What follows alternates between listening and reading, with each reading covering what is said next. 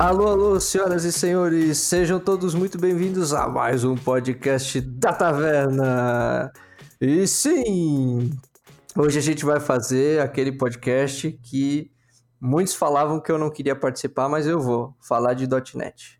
Os caras falam cara do Java, não gosta, tô aqui, vou participar. Eu trouxe essa galera para falar de .NET. E para falar sobre esse assunto, eu tenho ele, Júlio. Fala aí, Júlio. E aí, pessoal, tudo bom? Aqui estou de novo. Terceiro episódio em sequência. Logo, logo vocês vão estar enjoando da minha voz por aqui. Enjoa nada, Júlio. Ah, não, não. E com a gente também tem aqui o pessoal do .NET Coders, aqui de Blumenau. E vou passar então para eles aí se introduzirem. O Cristiano, a Thaís e o Márcio. É com vocês aí. Tá, aqui é o Márcio, sou arquiteto de soluções da Pag Veloz e trabalho com .NET desde 2003, 2004. Mas também trabalho com Java, então tá tudo certo. É exatamente igual escrevendo diferente, sem problema. eu sou o Cristiano Rodrigues, eu sou arquiteto de soluções da Pag Veloz. É, programo desde os meus 11, hoje eu já estou com 4.2 e com .NET já tem uma, uma longa história aí. Mas também gosto de Java, gosto de C, C++, sem, sem diferenças assim. E aí, galera, eu sou a Thaís, eu sou engenheira de software da PagVeloz aqui em Blumenau. Já tenho uns 10 aninhos já desenvolvendo em C Sharp, em .NET. E é isso aí, galera, vamos que vamos. Ué, então, com esse timaço aqui, não, não tem melhor, vamos que vamos.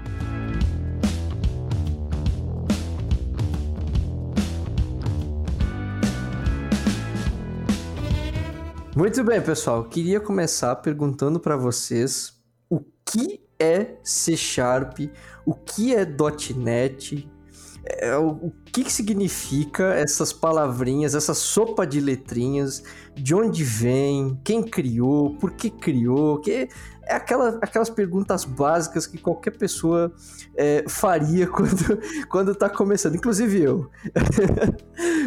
Vocês poderiam me explicar, por favor? Então, Acho que seria interessante começar com um pouquinho de história, né? Até para o pessoal saber quanto tempo tem o .NET, né? O .NET já está na, na estrada aí, já tem 18 anos, né? Aproximadamente.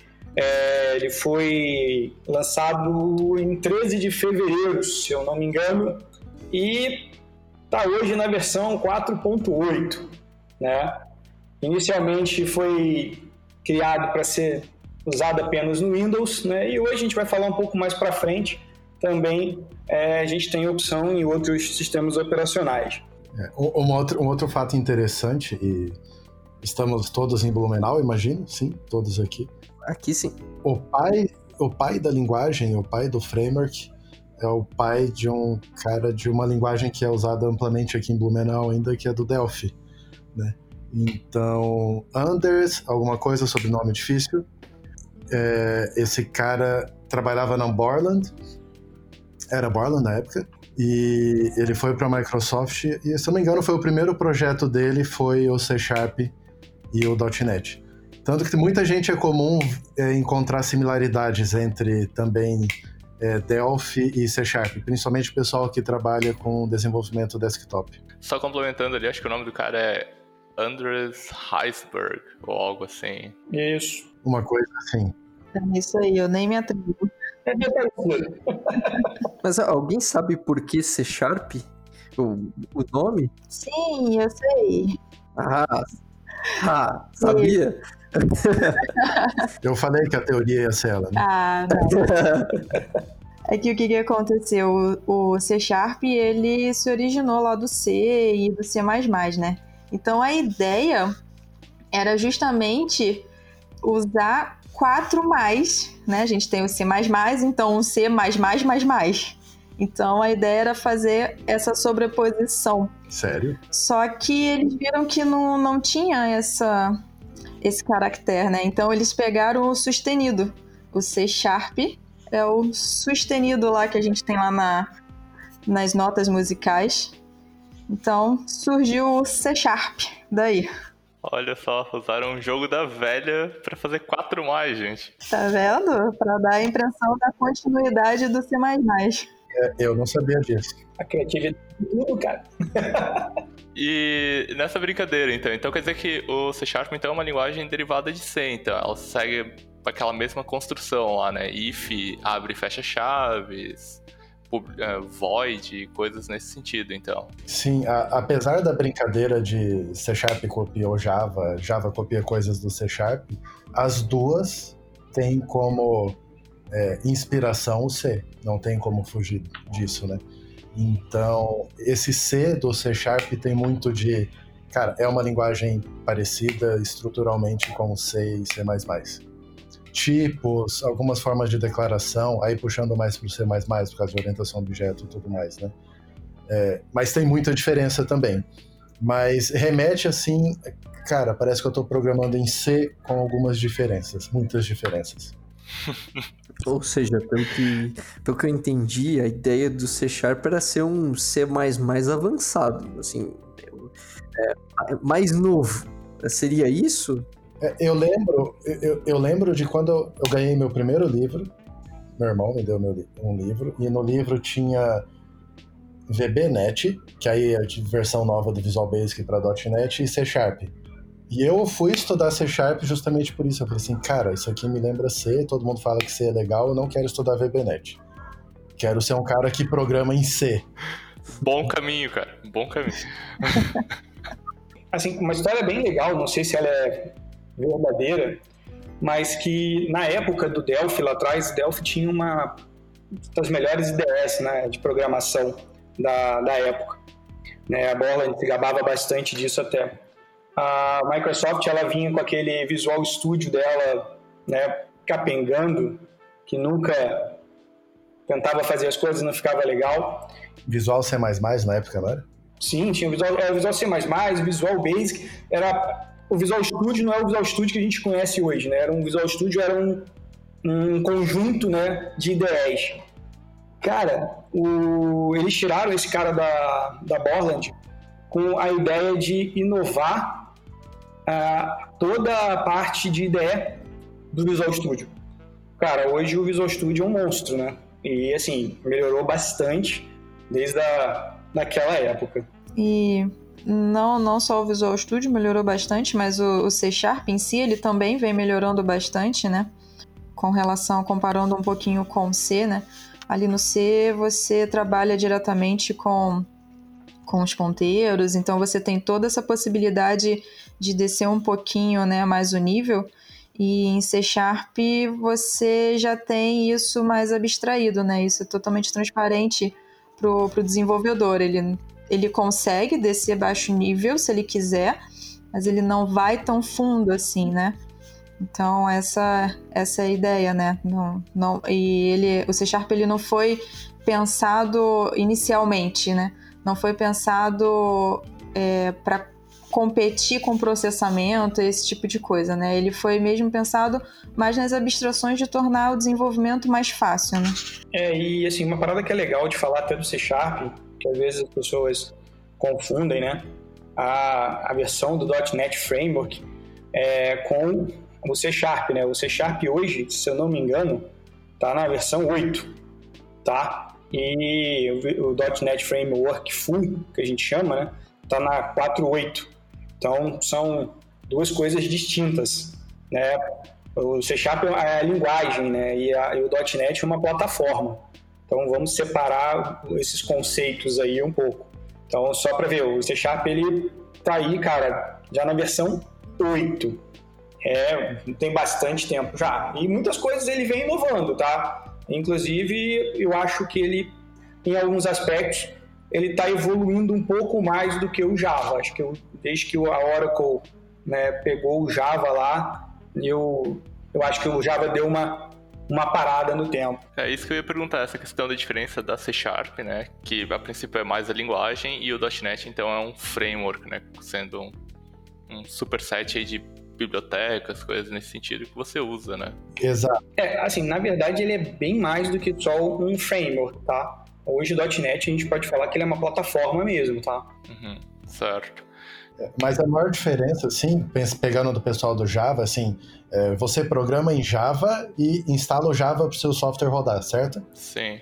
você programa na linguagem C Sharp ou na linguagem Visual Basic ou na linguagem Delphi. É, é, não lembro agora do Ruby que compila para .NET, do Python que compila para .NET, do C++ que compila para .NET, tem de tudo.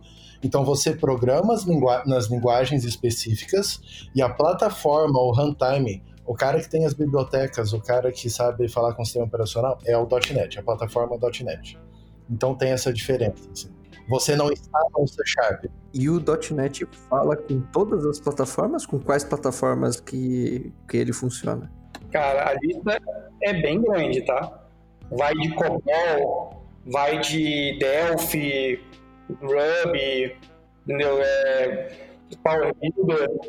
Até o C++ também. C++, é, é, a lista é bem grande, cara. É porque aí a gente tem que entender um, um pouco mais como a plataforma funciona. E também tem a galera de Java aqui, no Java é a mesma coisa. Quando você escreve um código em C Sharp e compila, ele não gera o código binário nativo da máquina, tá? Ele gera em uma linguagem intermediária, chamada Intermediate Language, IL. Se você olhar o Java, é a mesma coisa. Você escreve em Java, ele gera bytecode, e quando a Java plataforma vai rodar aquilo, ele interpreta essa linguagem e gera código nativo. Ou faz os proxies ali para o sistema. Então, eu posso ter qualquer linguagem em cima que se a compilação dessa linguagem gerar o IL, que o .NET Runtime entender esse IL, tá feito. Então aí tem o que o Cristiano já falou: C++, VB, C Sharp, Ruby, Python, Delphi, COBOL, .NET eu já vi, COBOL. É. COBOL.NET. É, tem uma coisa legal também de, de pensar, é que na época que a Microsoft até lançou né, o .NET, a ideia é que na época você tinha o Java, né, você tinha as JVMs para cada SO, mas você só tinha uma linguagem, né?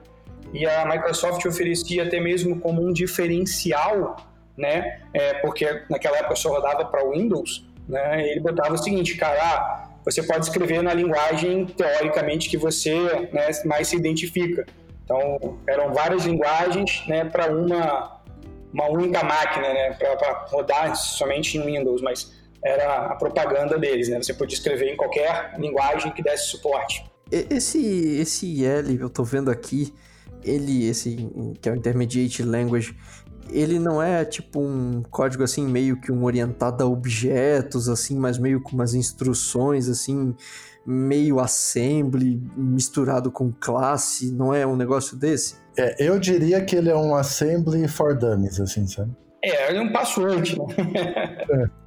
Porque assim, eu, eu lembro de ter, de ter visto numa das disciplinas da, da, da faculdade de compiladores que o objetivo justamente era gerar, é claro, é, bem a simples modo, né?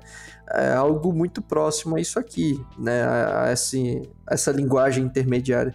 E vendo aqui, a, procurando um pouquinho como funciona, achei interessante, assim, que é, é ele tem alguns traços ali com, com que lembra claramente um assembly, mas tem, por exemplo, uma declaração de método, enfim, achei é, que me lembrou um pouco dessa época. É, mas a ideia é, essa mesmo. Não é extremamente. E aí, complexo, né? É, tudo bem que tem gente que acha assembly fácil, mas tem sua complexidade.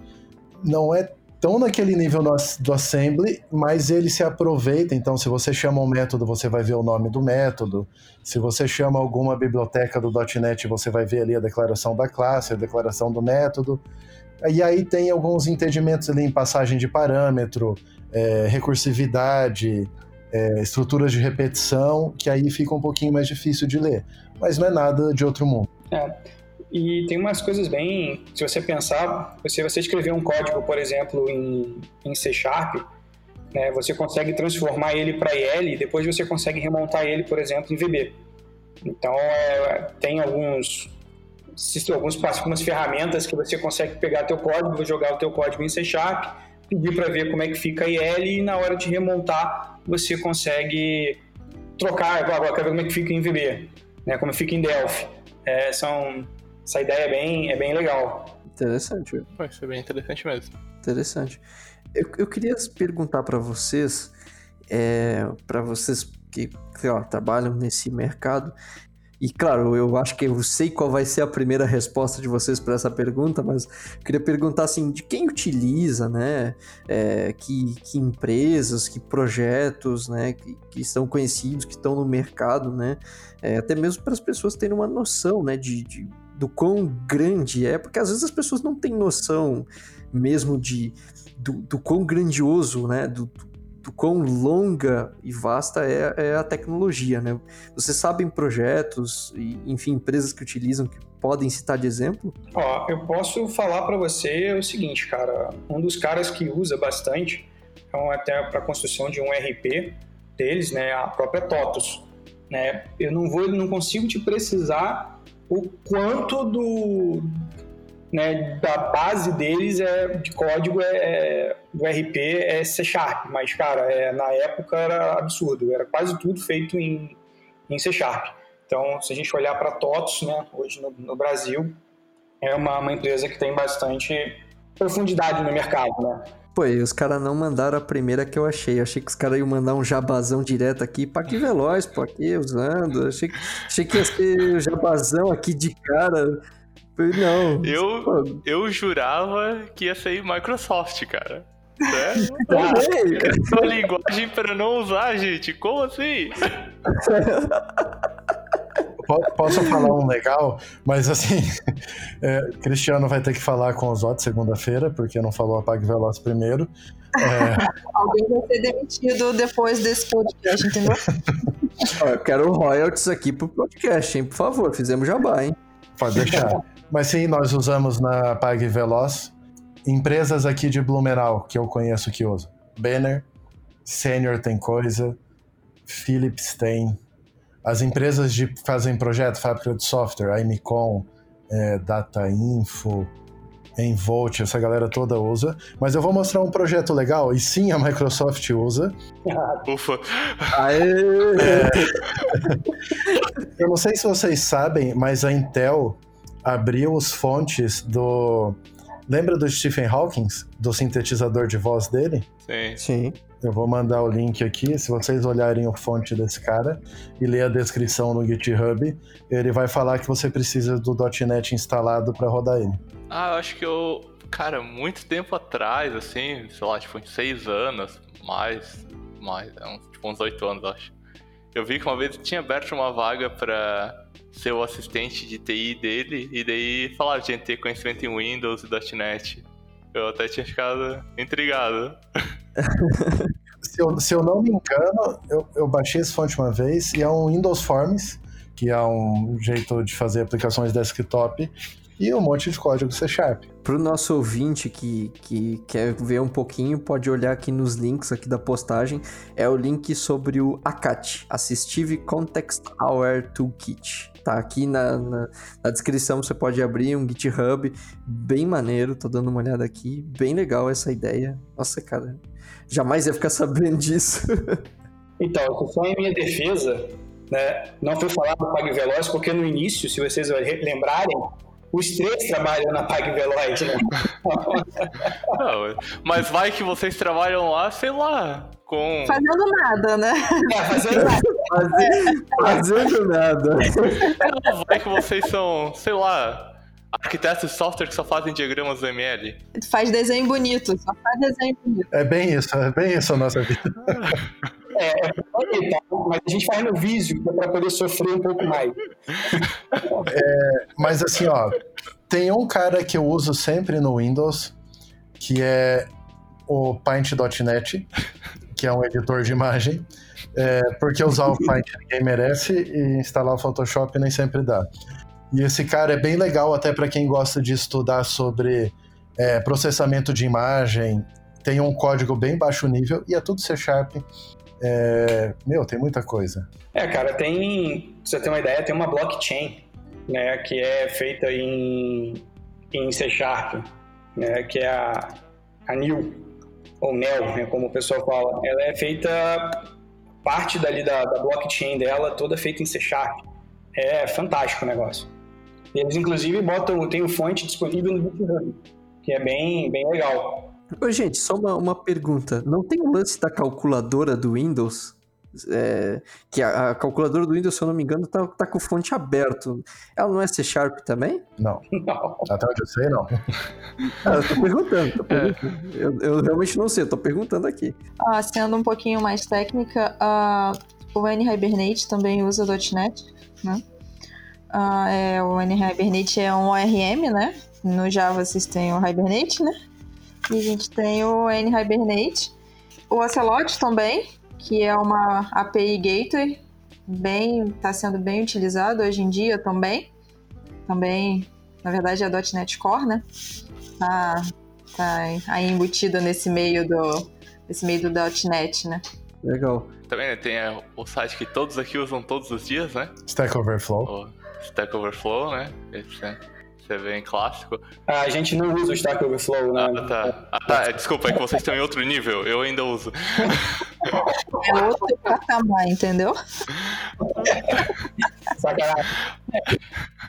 Mas o Stack Overflow é um bom exemplo de o quão estável performático a plataforma é também. Tá?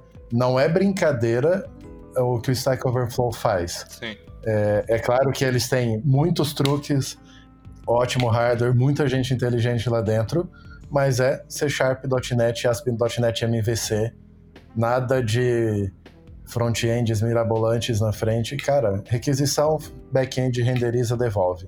Simples assim rodando no IS, no Windows Server, acessando SQL Server. É, tem os outros truquezinhos aí na manga, né? Tem vários, vários, vários, vários. é assim. É que é bem simples. Em linguagem nenhuma, você vira o Stack Overflow sem truques. O, o pessoal... O pessoal das internas aqui pediu para perguntar se o compilador do .NET utiliza LLVM. Que eu saiba, não. E no .NET Core não sei responder, mas acredito que ainda não. Porque eles têm um compilador que é o Roslyn, que também é fonte aberta, então acredito que não está usando LLVM. Mas vamos descobrir. O próprio compilador do C Sharp ele é feito em C Sharp hoje em dia, né? Ou não? Hum, se eu não me engano, não. Não? Então tá. Então acho que eu tava viajando, né? É feito sim, tá? É feito sim. Não, o Holiday é feito sim, o compilador é em .NET sim, C Sharp. Ele é todo feito em C Sharp, código fonte aberto, tudo. Sim, tudo aberto. É, essa daí eu não lembrava, eu falei, não. Mas uh, uma coisa que eu sempre ouvi, né, e que agora, depois de eu, algum tempo, eu vejo, que quando se falava de C Sharp para mim, eu sempre associava muito com Microsoft, com Windows. Mas assim, de vez em quando eu tô lá no Twitter não sei, não me pergunte por quê, eu vejo alguém falando assim, ah, aí você tá aí falando que C Sharp só funciona no Windows, olha aqui rodando no Linux bonitão. Como é que funciona esse negócio? É, assim, eu realmente não, não tenho ideia, eu realmente estou perguntando aqui para entender. É, existe mesmo essa dependência? Ficou amarrado bastante no Windows? Como é que está hoje a portabilidade para os outros SOs também? Vamos lá, ele nasceu lá em 2002 para Windows, mas desde 2016 é que a gente tem uma, uma versão que roda em Windows, Linux e no macOS, né? A Microsoft se aproximou muito do, do pessoal do Linux, né? Cara, hoje eu, eu digo para você, roda, roda muito bem, roda muito redondo, não assim, não tenho que dizer assim, performance do .NET Core é absurda. É, até o .NET Core, ele, ele foi uma, é uma linguagem que foi criada mesmo para trabalhar em container, então esse é mais um diferencial, né? Ela foi criada especificamente para isso. Então o .NET Core ele preza muito por desempenho, né? Então para poder trabalhar mais rápido em container, ser mais leve, né? Esse é o intuito do, do .NET Core. Mas eu quero voltar um pouco no tempo, pode ser? Pode. Não sou tão velho assim. assim, ó. .NET Full, que é o .NET Framework, nasceu para Windows. Historinha que o Cristiano estava contando. Mas já em 2004, dois anos depois, a gente teve o primeiro o release inicial de um cara chamado Projeto Mono, tá? O Projeto Mono, porque assim, ó, as especificações da, do que deveria ter no runtime das bibliotecas, de todos os namespaces, é, sempre foi aberta, sempre foi documentado. É, então o pessoal pegou aquilo, é, implementou e o projeto Mono sempre rodou em Linux. É, é, óbvio que nem tudo rodava em Linux. Por exemplo, é, eu fazia um software Windows Forms. Rodava no Linux? Não. Mas a parte web, o que a gente fazia ali em Webforms, Webforms era mais difícil. Se não me engano, em MVC, principalmente depois, Uhum. sempre foi é, mais tranquilo portar e trabalhar no Linux, tá? É, desde quando você usasse aquelas, aqueles com, né? Isso. Quando você não usava Com Plus ou bibliotecas, por exemplo, WCF, Windows Communication Foundation.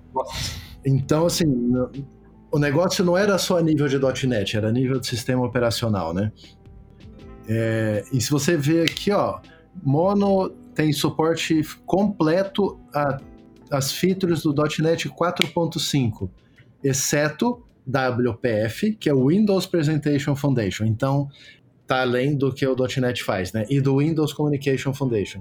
Então, desde lá tr- atrás, algumas pessoas utilizavam o Mono para rodar, escrever código C Sharp e compilar para rodar em Linux, tá? Esse é o passado e isso ainda está ativo e ainda funciona. Se vocês já ouviram falar em Xamarin, é o Mono rodando ali por baixo. Interessante. É, um outro exemplo do Mono que eu já vi é o Unity 3D. Exatamente. Que a- a- acho que agora eu não sei se ele ainda está utilizando, mas que eu lembro de ter utilizado, né? Tinha até o Mono Develop lá, você tinha e usava. E é verdade, eu lembro disso. É, hoje você tem, por exemplo, a, a Microsoft, ela com o .NET Core, ela não pegou essa parte como o pessoal acha. A Microsoft pegou o Mono e deu um tapa e transformou no, no .NET Core. Não, não é bem isso. O .NET Core ele foi reimplementado pela Microsoft para poder ter performance e conseguir rodar nesses outros sistemas operacionais, né? no Mac e no Linux. O, o .NET Core é tipo assim, ó, vamos começar de novo.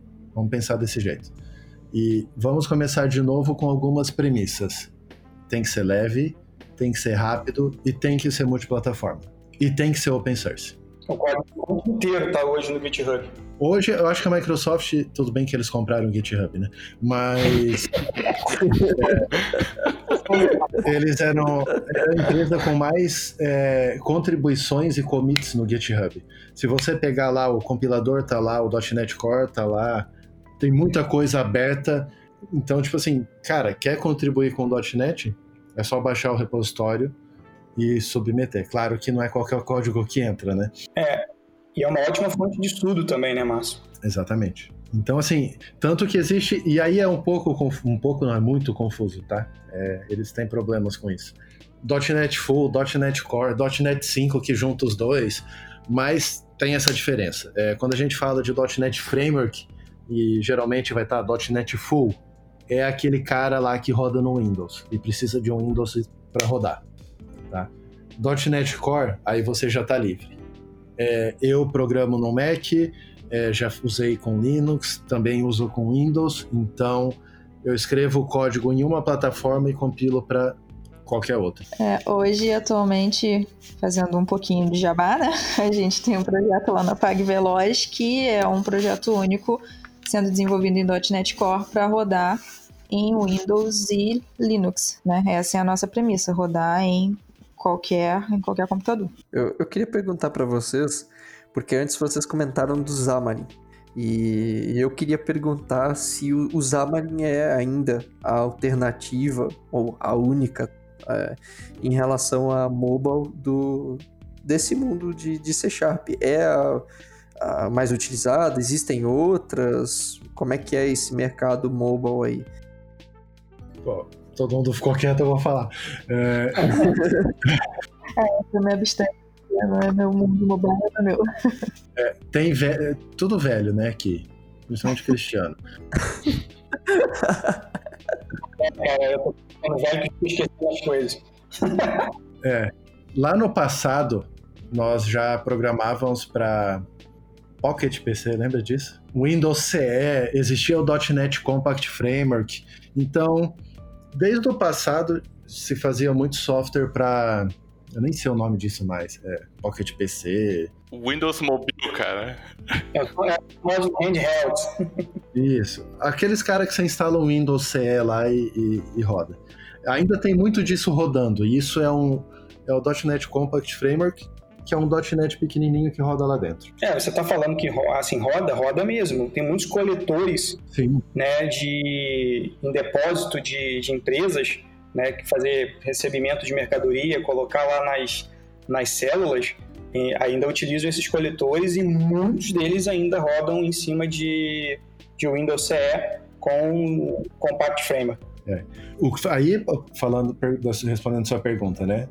Posso estar sendo meio ignorante agora e dando a resposta errada. Que eu conheço é o Xamarin, tá?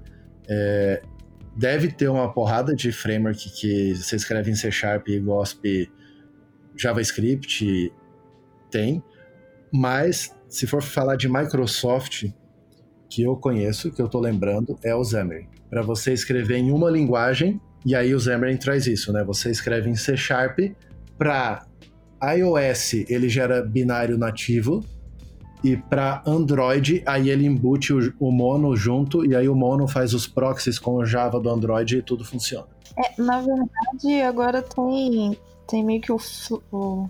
o Flutter. O Flutter, né? Isso. Mas é do Google, né? É. Mas o... Se você pegar... Uh, falar assim, tipo, isso fica mais lento, uh, assim, as aplicações que eu desenvolvi com, com o Xamarin, cara, não, não deixava nada a desejar com qualquer uma que fosse feita específica, né, para no Android ou para o iOS, nas nat famosas nativas, né, até mesmo porque ele meio que gerava, ele gera código nativo, né, então você não tem perda de performance. Eu coloquei aí o link do, do projeto, né, do GitHub, né, do Xamarin. Beleza. É, aí aí a, a, gente pode discordar um do outro aqui? Pode, né? Pode. Pode. Essa é a graça. Se todo mundo concordasse, não teria podcast. Aí eu já não concordo com o Cristiano. É, principalmente no Xamarin para Android. É, isso pode ter mudado, tá? Mas na última vez que eu tinha visto aquele proxy lá com Java, me deu um ruim. É, não que é lento, não que é horrível, mas não é o nativo ainda. Mas, cara, é extremamente barato, fácil de fazer, né? Então tem N benefícios. Né? É, mas eu posso falar uma coisa para você, Márcio, com, com relação. A única coisa assim de, que me deixava em pânico na época, porque né, como todo mundo já teve uma startup na vida, né? nós tínhamos uma startup lá no Rio e nós desenvolvemos né, uma aplicação e ela rodava tanto no, no Android quanto no iOS. É, cara, a performance no Android era excelente. A única coisa que me deixava em pânico é quando vinha a versão nova. Quando vinha, tinha a versão nova do, do Xamarin, cara, nossa senhora. Era um Deus nos acuda. Do iOS ia de, ia de boa. A do Android, pô, era certo de quebrar, cara. Era certo. A gente quase não atualizava as versões para poder ter uma versão estável.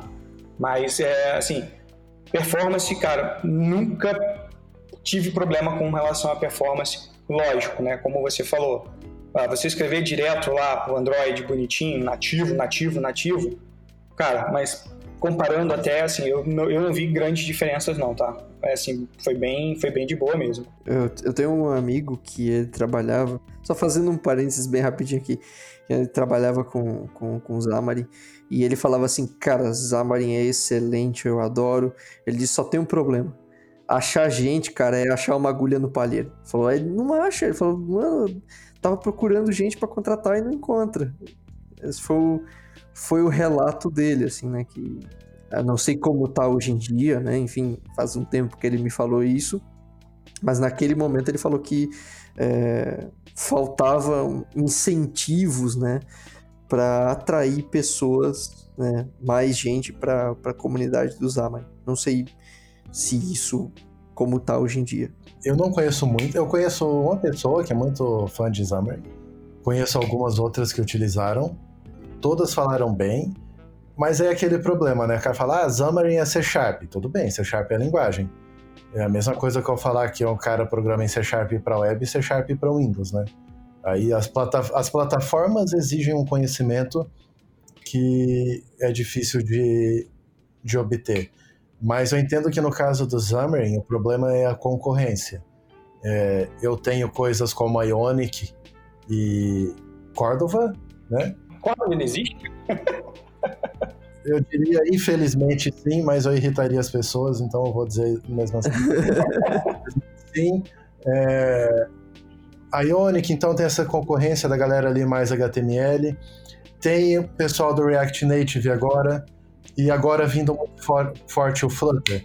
Né? Então, tem muita concorrência nesse mercado do, de dispositivos móveis.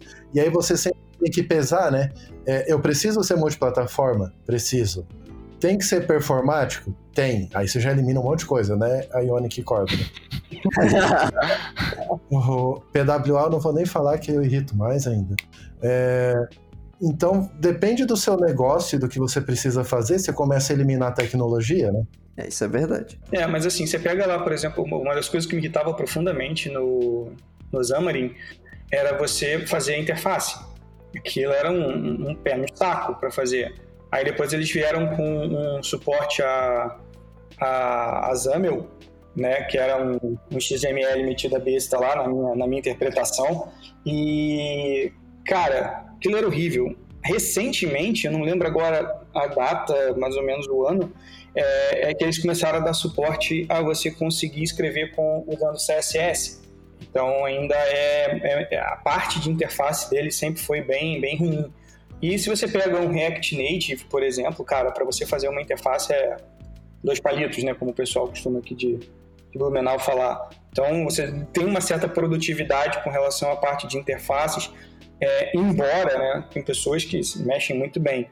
Cara, mas eu Bem, CSS para mim é, é complicado. Eu não consigo me identificar com, com CSS. Eu não consigo entender CSS. Entregou a idade, bonita. Vocês estão rindo? Tem um negócio que tem um negócio de Z-index. Aí você diz lá que os botam o Z-index é 9999. Mas tem um cara que tem outro que tem outro Z-index maior que o seu. Tem um negócio que coloca mais, e coloca mais ainda, cara. Isso é louco demais, cara. Isso é pra mim. Display, display block, é, exclamação importante. Vai, é nós. O pior é assim, ó, isso não é mais uma conversa de C Sharp, né? Eu zoei a galera da Ionic. Mas assim, cara, é a melhor tecnologia para seu negócio naquela hora?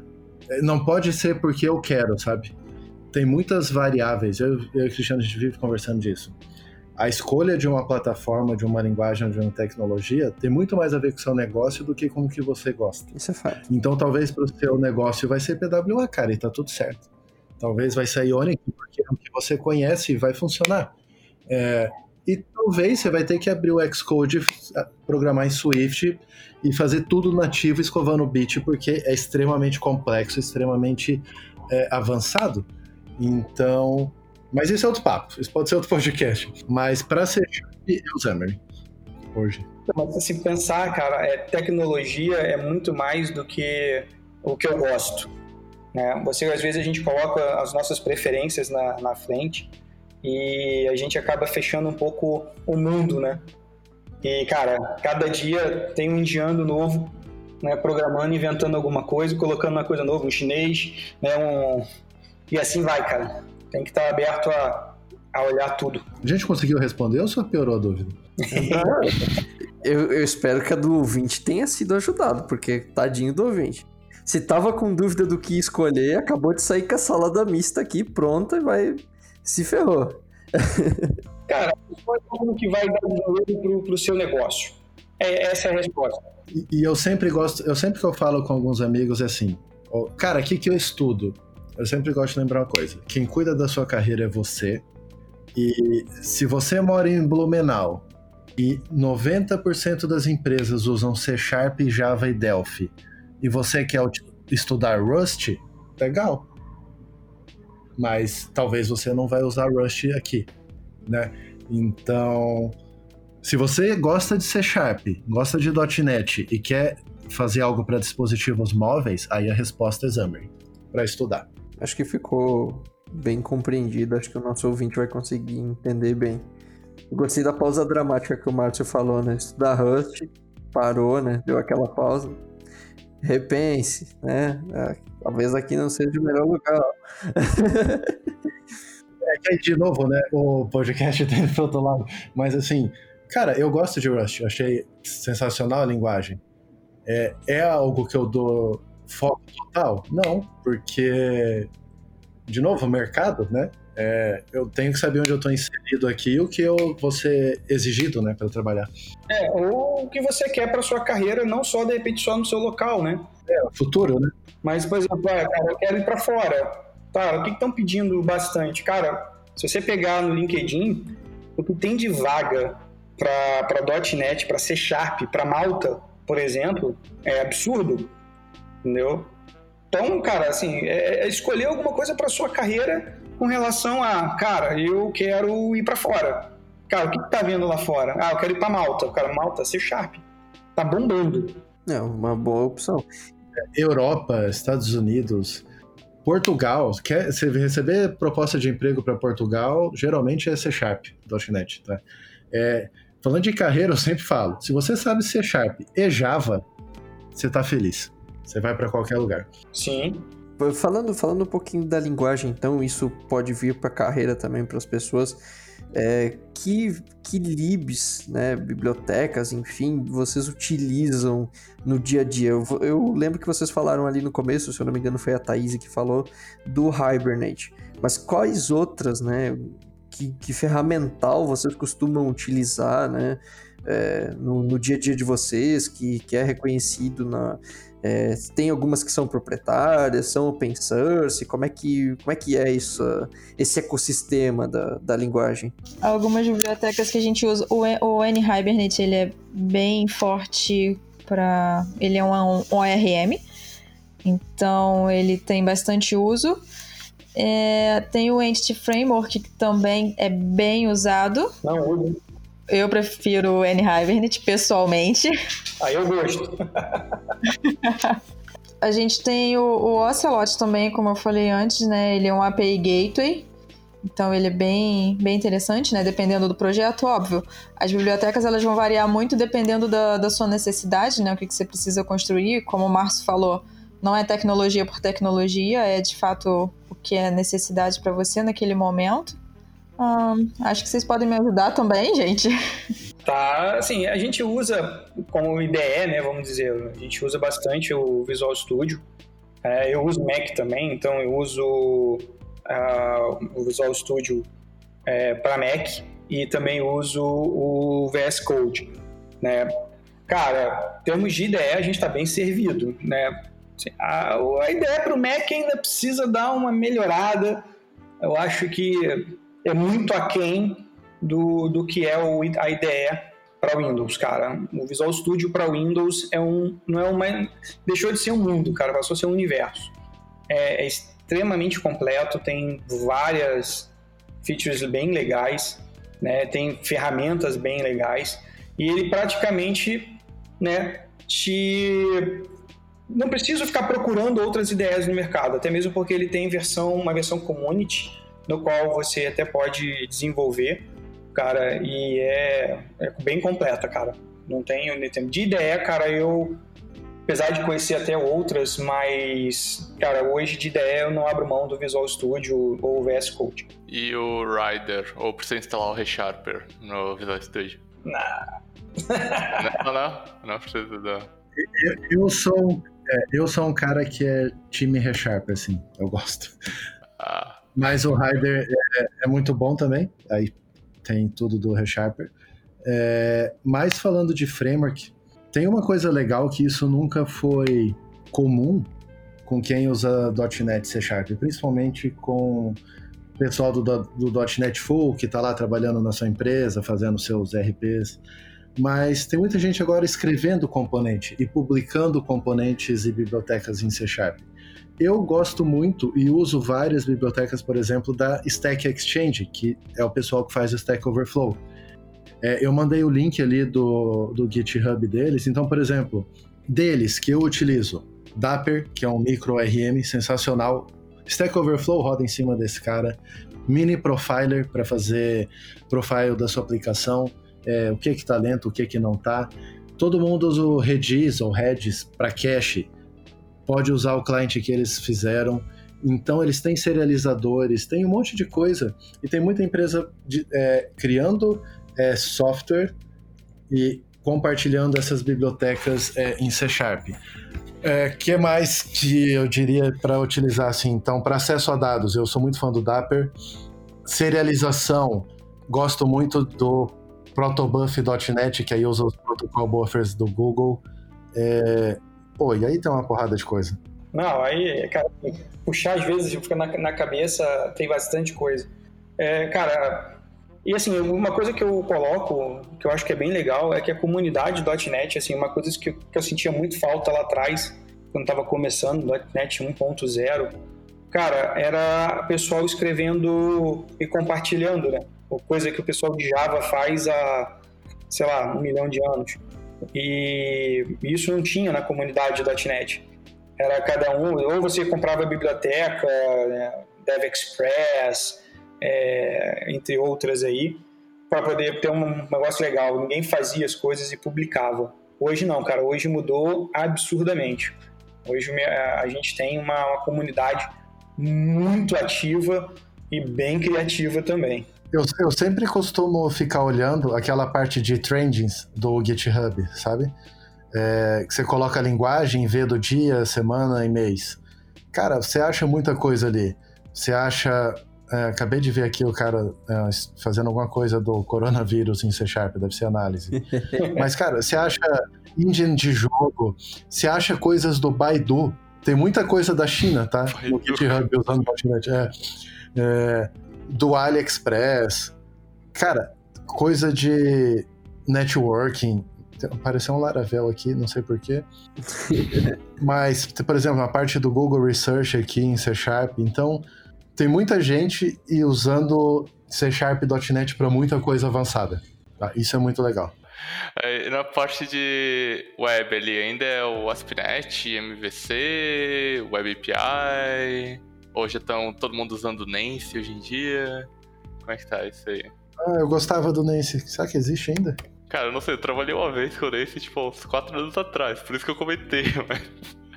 não sei, eu imagino que seja o Web API ou algo assim, não sei. Ah, cara, hoje a gente tem, né, com, assim, eu sou fã de do basicão, né, do, do MVC lá, do, do ASP.NET MVC, uhum. que às vezes a gente coloca muito assim, ah, legal, o React é maneiro, ah, o Angular é show de bola, e às vezes as pessoas acham que aprendem para poder usar e não não tem necessidade em alguns aspectos, entendeu? Ah, às vezes o cara força uma barra para poder usar e não precisa, né? E às vezes o cara vai falar, ah, não, mas eu consigo fazer um cascateamento de combo box. Pô, meu, vai aprender JavaScript, cacete. JavaScript você consegue fazer, entendeu? Ou você acha que depois tudo vai virar o quê, né? É, mas, cara, a galera ainda tá meio. Lógico, tem as pessoas que gostam né, de, de front-end mesmo, de fazer né, visuais fantásticos. E o React ajuda, o Angular ajuda bastante a parte de componentização. Cara, eu até hoje, como eu falo, é, eu sou fã do.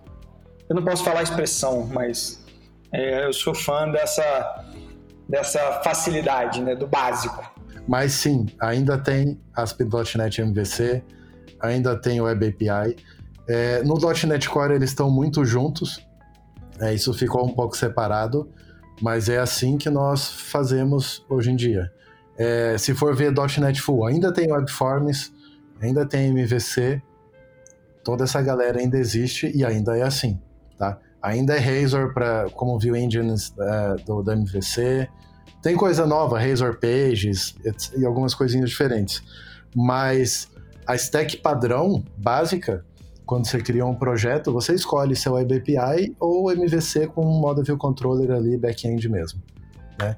E aí, se você quer algo mais é, avançado, não avançado, mas separar back front, o próprio Visual Studio já te ajuda.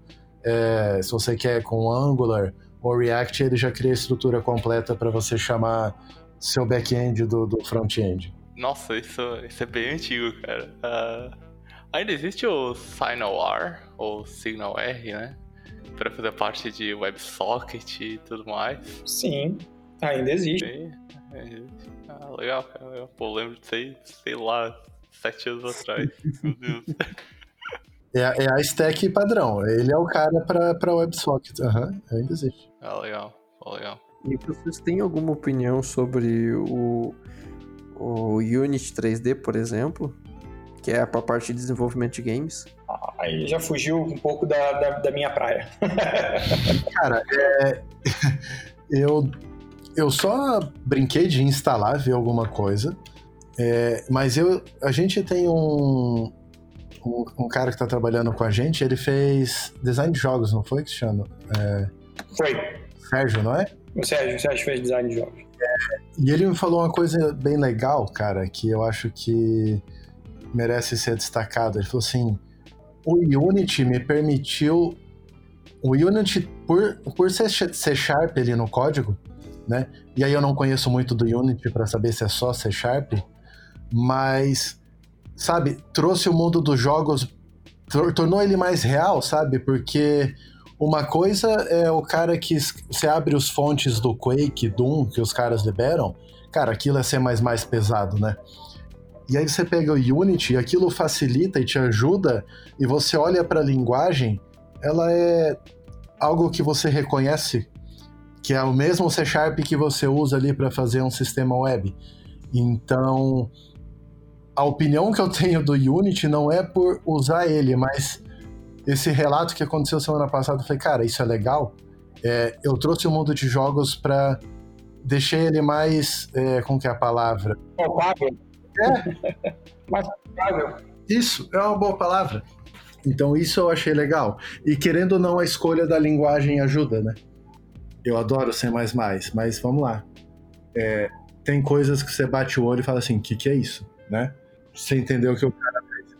É. Existe até um campeonato para do código C Sharp de C++ mais ilegível. Ele também é calculado pelo número de WTFs que você fala pro código? por aí. É, por aí. Então, assim, eu não sei se o Unity é só C Sharp, tá? E falta conhecimento. Imagino que não. É, mas eu entendo que com certeza é algo que eles acertaram pela facilidade de desenvolvimento, principalmente com a IDE ajudando bastante também. Ah, só complementando o Marcos que tu falou, a parte do runtime do Unity é em C++. Então é uma misturinha ali de C++ com C Sharp. Eu deixei um link ali embaixo de uma biblioteca que eu usei é, quando eu fiz o meu trabalho de graduação, que eu inventei de fazer uma coisa com Machine Learning e eu trabalhava com C Sharp na época, né? Então, como não unir os dois mundos, né? E eu acabei encontrando esse framework, o Accord.NET, que por sinal é desenvolvido por um brasileiro. Ele era ah, mestrando, acho, na UFSCar, que é o Federal de São Carlos. E desse projeto ele começou, desenvolveu esse framework que é o Accord. E hoje em dia acho que ele tá, sei lá, lá pra França, alguma coisa assim. Mas é um projeto bem interessante e você pode brincar ali um pouquinho de machine learning no seu código .NET, assim, tem vários algoritmos já inclusos, né? Sei lá, redes neurais e ah, vai longe isso aí. Fica como dica aí para quem quiser dar uma explorada também. Esse eu não conhecia. O que eu conhecia é o, que é, o da Microsoft, né? Que é o ML.NET. Ah, eu conheci. Ah, sim. É, tem também, é. Isso aí. E para quem tá, vamos dizer assim, começando, assim, o que, que vocês iriam sugerir para esse pessoal? Uh, vai lá, ver um super curso ali no Channel 9, não sei se Channel 9 ainda existe. Existe. Faz uma subscription na Pluralsight ou algo nesse sentido. O que, que vocês têm para esse pessoal? É, assim, se for uma pessoa que tá bem no início mesmo de carreira, primeiro, primeiro de tudo, eu acho que eu sugeriria lógica, cara. Lógica de programação é. E aí é, é o basicão, é, é isso aí. E aí desenvolver em C Sharp a gente tem, tem vários cursos. A Microsoft ela mudou um pouquinho a parte de, de learning dela, né? Então ela tem bastante coisa também para tem uma, uma, umas PFs bem legais. O Plural Site também tem bastante coisa ali de, de C Sharp e .NET Core. Tem até a parte de, de cloud, né, do Azure também. Tem muita coisa. Tem bastante canal no, no YouTube, como não sei mais quem falou, mas a, a comunidade está tá bem ativa agora também. Então, tem bastante conteúdo na internet, bastante canal, bastante gente falando sobre desenvolvimento, sobre C Sharp. Tem, tem uma galera bem legal também. Não, é, o, o, que eu ia falar, eu vou dar o meu exemplo de como eu aprendi ASP.NET MVC, tá? É, eu segui um tutorial da própria Microsoft. Aprendi tudo? Não, mas eu saí com o meu primeiro é, CRUD feito com MVC. Então, assim, a Microsoft sempre escreveu uma ótima documentação técnica. MSDN, MSDN é incrível. MSDN, sempre com vídeos. Então, assim, tem muito material. É só entrar na documentação oficial, por exemplo, do ASP.NET MVC, cara, vai ter lá, do início ao fim, abre o Visual Studio, clique aqui, novo projeto, é aqui que você coloca o nome, com toda a teoria. Então é muito, não vou falar fácil, né, porque demanda esforço. É muito rico. É muito rico. A própria empresa é, tem muito material gratuito para aprendizado. É, vocês citaram vários, várias plataformas, eu acrescentaria a Lura também, que tem muita coisa em C Sharp. Não pode porque não tá, não tá pagando, não tá bancando. As outras estão, as outras estão. é concorrente de podcast. Brincando. É, aí aqui eu quero falar que é genial o que eles fazem. É, lá no, na frente a gente pode discutir se isso é sempre benéfico ou não, mas assim, ó, isso aqui, disclaimer, não é uma crítica ao Java, tá? Mas pode criticar o Java. Não, não mas não é mesmo. Mas vamos criar um projeto em Java. É, ah, tem o um Maven, tá? Deixa eu entender o Maven. Que aí você precisa entender, né? Ele é um negócio complexo. E aí você entende o Maven, aí o que, que eu tenho de IDE? 97 opções. Eu vou baixar o Eclipse. E aí, entender os pacotes, os archetypes, aí baixa, compila, compilo pelo Maven, ou compilo pelo Eclipse. Existe uma curva do cara que nunca fez nada até ele ter algo, uma coisa rodando, certo? Alguém concorda com isso? Eu concordo. a, cara, a Microsoft é genial em fazer o seguinte: abre o Visual Studio, File New Project, é um projeto web que você quer, é ok, F5 está pronto. Já tem um exemplo, o projeto compila, você não fez nada.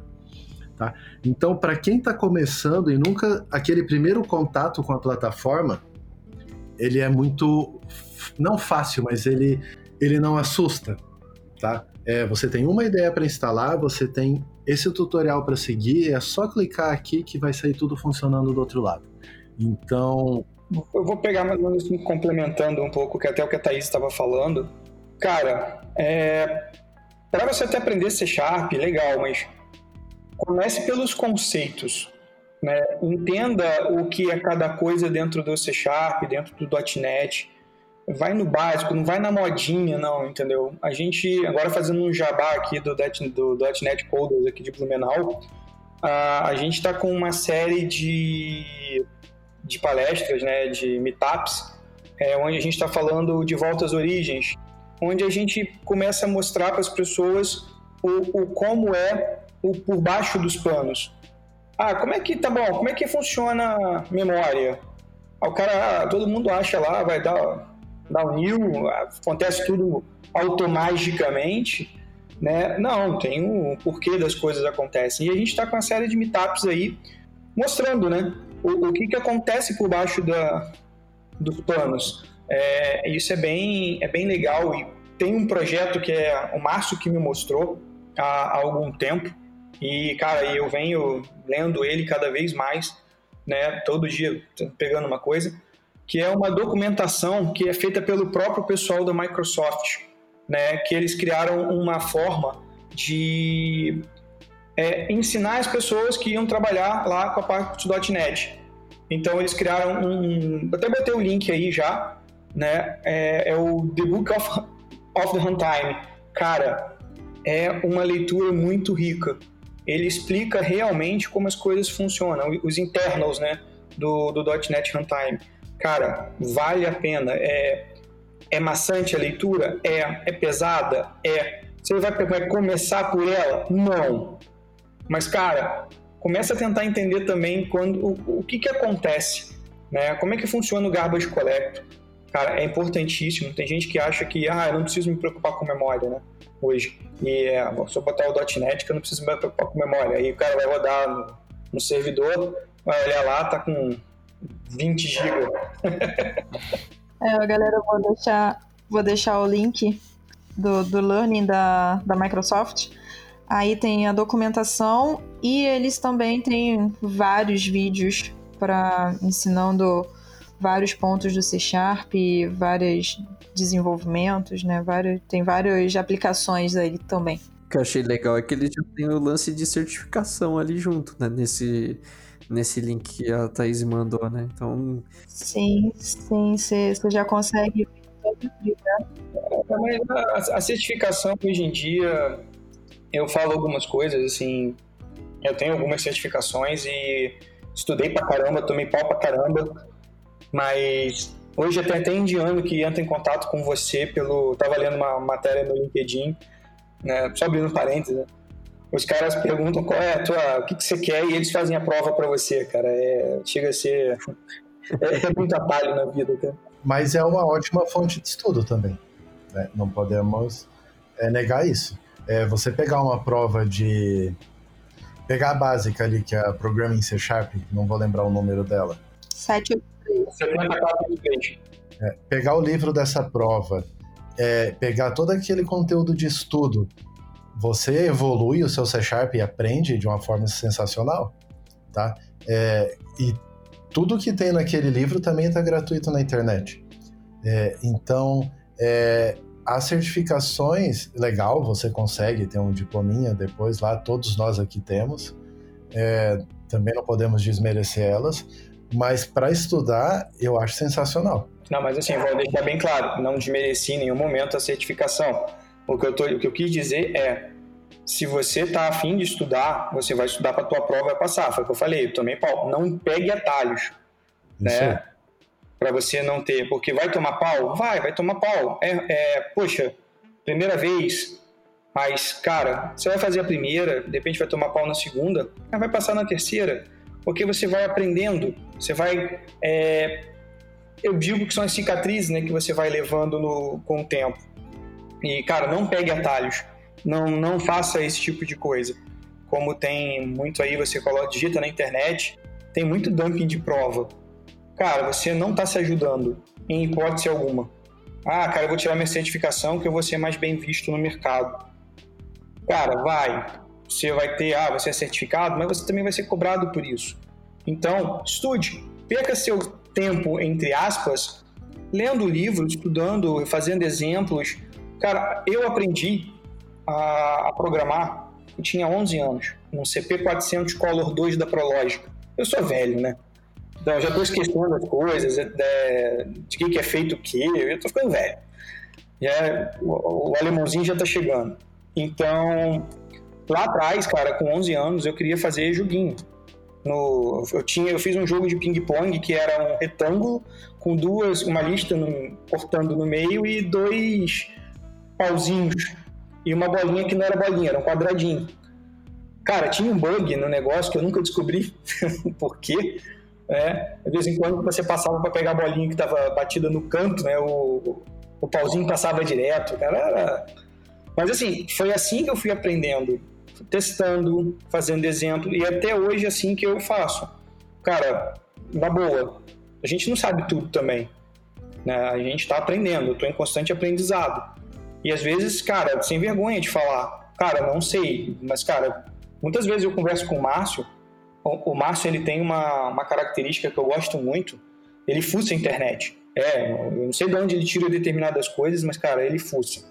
E às vezes ele fala assim, pô, cara, descobri lá com o indiano, cara, tem um, um framework novo lá que se você der apertar so, é, botão vermelho, meia lua, soco forte, não sei o quê, pô, cara, é fantástico. Eu falei, putz, cara, não conheço, né? E aí o Márcio vai passando, cara, eu vou pegando, vou lendo, vou aprendendo. Às vezes também, de vez em quando, eu consigo, né, passar alguma coisa para ele, que é difícil. Mas Cara, é testando, cara. Eu acho que o, o grande barato de aprender é ler, é lendo e reproduzindo. O tanto de indiano que foi citado no programa de hoje, eu acho que o ouvinte que está começando, um requisito vai ser aprender indiano. Ou pelo menos inglês para se comunicar com eles. Não, não, não, não, não, não, não. Eu discordo completamente. Indiano não fala inglês. Eu nem sei se é socialmente aceito publicar, tá? Eu nem sei se poderemos publicar esse, esse podcast. oh, tem o... Vocês perceberam, na verdade, que existe um bug aí que rondou o Cristiano por 31 anos, né? Que aprendeu a programar com 11, tem 42 e ainda não descobriu o bug, né? Do ping-pong, né? Não, cara, eu vou dizer pra você que eu não sei nem onde tá esse fonte. Guardador da Prológica, cara. Nossa senhora. Eu sempre friso. Se você souber programar em C Sharp hoje, eu nem sei te falar quantas vagas tem abertas. Só em Blumenau, tá? É, se você é contratado, claro que você tem que ser bom, né? Mas você é contratado na hora, tá? É, convites da Europa, Estados Unidos, vários. Tem muita vaga. É, o que o Cristiano falou, ficou falando de mim ali isso é uma coisa que vale lembrar também. Não é só produtinho, é RP, folha de pagamento que é feito com C Sharp. É, muito dessas pesquisas vem de um background que eu tenho que era construindo frameworks para desenvolvedores usando C Sharp. Então, eu não fazia um produto que alguém usava. Eu fazia as bibliotecas que os programadores usavam para fazer os softwares. Então, eu não programava em, programava em C++, programava em C Sharp. Então, tem de tudo no mercado. Você consegue fazer, trabalhar numa empresa fazendo RP, consegue trabalhar na equipe de tecnologia, por exemplo, da Banner, fazendo todo o framework que a, empresa inteira usa, né? usando o. Mas assim, o, o, o Márcio, concordo, número, gênero e grau, que você pode fazer um monte de coisa em, em C Sharp, mas acho que a grande, grande direcionamento, talvez, também pegue um pouco aquilo que o cara gosta, né? Não adianta o cara também querer, ah, por exemplo, ah, vou mexer com frameworks, vou desenvolver frameworks. Talvez não seja praia do cara, né? Talvez o cara de fazer parte web, né? É, talvez não, só que existe a possibilidade, né? Sim, sim. É mais difícil, normalmente é, são empresas que fazem sistemas, né? Não, não sei a terminologia correta para os RPs, é, essas coisas que o pessoal que usa C Sharp. Que também tem muito do pessoal que migrou do Delphi, né? Eu acho que essa migração foi meio natural. O cara que saiu do Delphi foi pro. Eu fui, eu fui um cara que saiu do Delphi e foi acabar caindo no .NET. E eu sinto bastante falta do Delphi. O Delphi fazia umas paradas bem loucas lá. oh, você tava falando de livro ali eu lembrei que o, Márcio é autor, né? Sim. Então eu vou compartilhar aqui o link do livro do Márcio ali, de Astinet MVC, pessoal. Dá uma olhada também. O que quiser aprender. Essa aqui é a parte web, né? Caraca.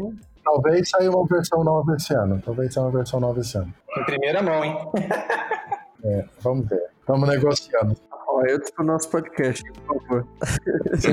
Legal, cara, que massa. Bem, e Aí, pra gente fazer uma conclusão aqui, né? Você, a gente tá falando que vocês são .NET Coders e tudo mais, você é mais aqui da região de Blumenau. E como o pessoal pode começar a entrar em contato com vocês ou alguns outros grupos, talvez que vocês conhecem, pra, enfim, né? Criar essa parte networking, participar de comunidade e tudo mais aí pra poder agregar conhecimento, iniciar na área, essas coisas. Dona do grupo? Sou dona de nada. Absolutamente nada, somos todos donos, isso é tudo nosso. Administradora, pode ser? Sou co-organizadora. é, eu vou deixar o link aqui. Esse é o link do, do nosso blog.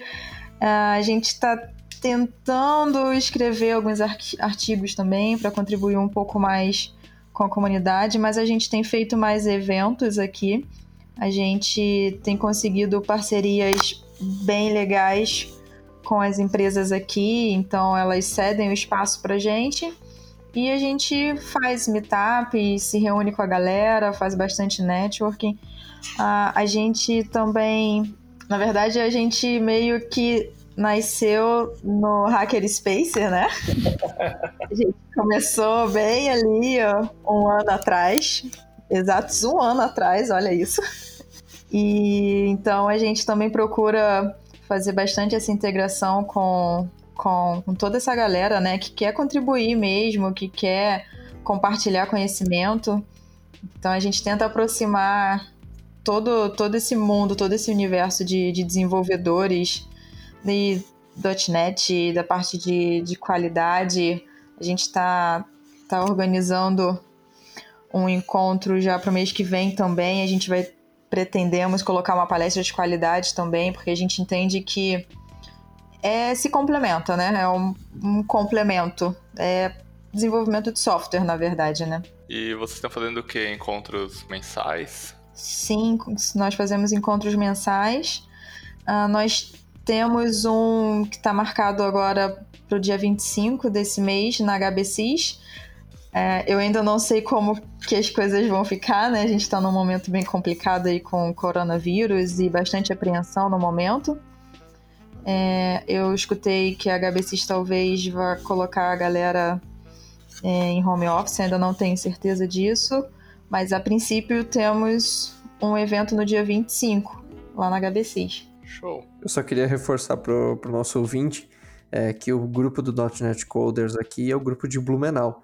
Então, se você for de outra região, né, enfim, São Paulo, Rio, Paraná, enfim, qualquer região do Brasil, né, é, esse grupo talvez não faça sentido pessoalmente para você participar, mas você pode procurar um grupo de, de .NET próximo né, da, da sua região.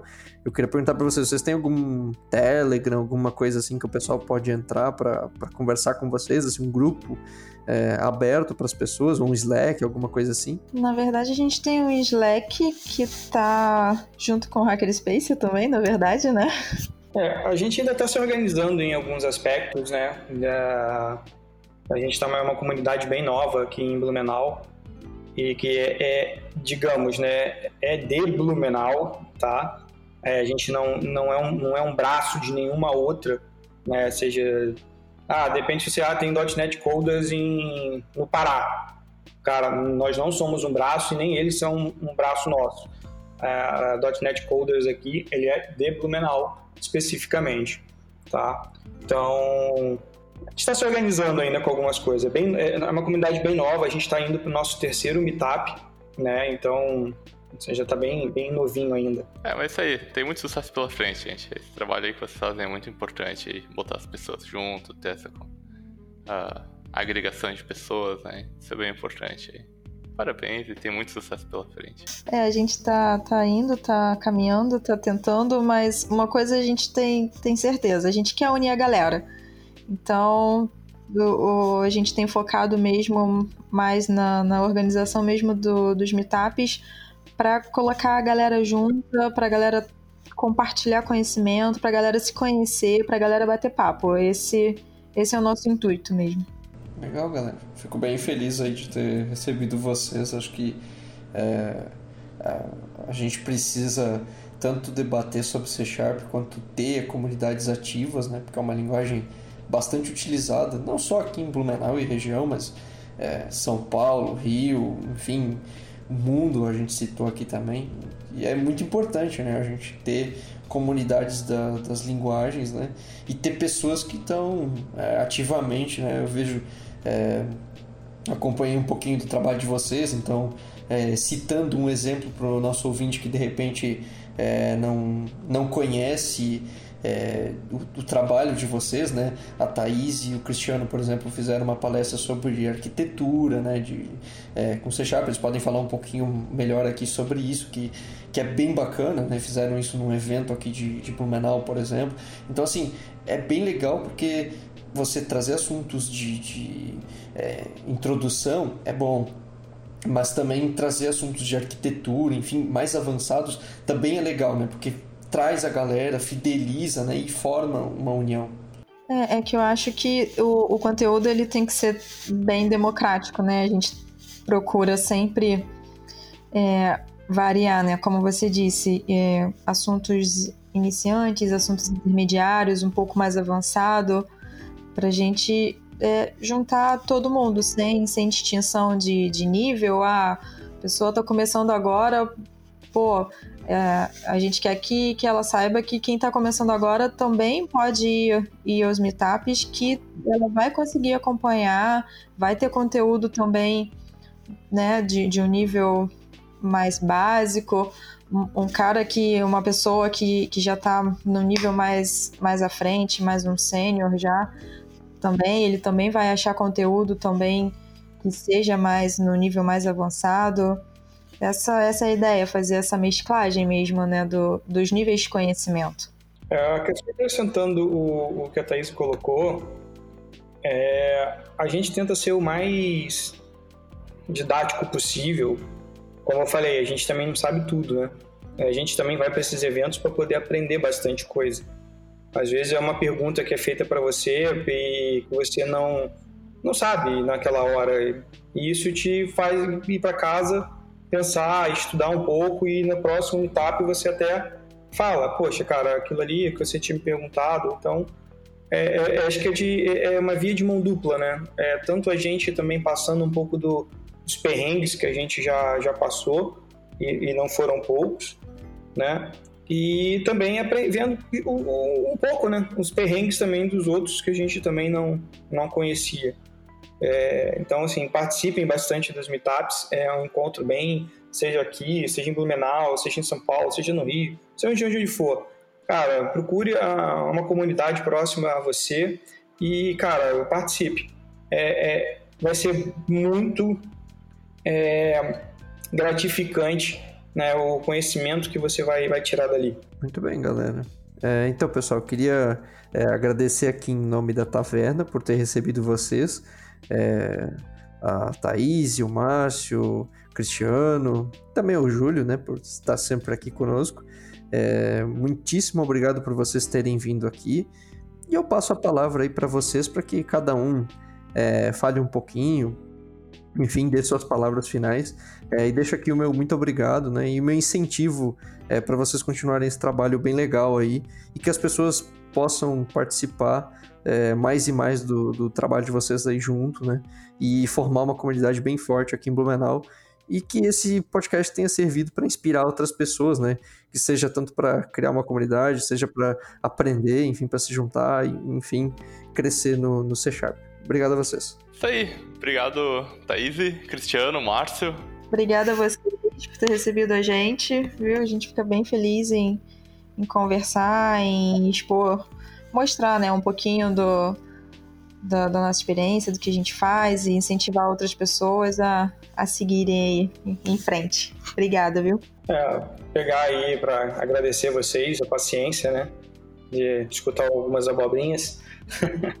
e, cara, vou deixar um recado pro pessoal para participar dos meetups, procurarem a sua comunidade aprenderem C Sharp, é uma linguagem bem, bem legal, aprender a plataforma .NET, cara, é fantástica. E, e quem sabe a gente não, não monta aí depois um outro podcast aí para falar da, de outras paixões, né? Kubernetes, por exemplo. Opa! Com certeza. Eu também queria agradecer o convite, obrigado. É, eu gosto muito de falar sobre tecnologia, escrever. Tem um blog que está morto ali há dois anos, eu vou voltar um dia. Mas eu, eu posso te dizer o seguinte: participar de comunidade, ler artigo, conhecer essas pessoas é, fez muita diferença na minha carreira. Tá? É, eu conheci muita gente legal, muita gente inteligente e aprendi muito.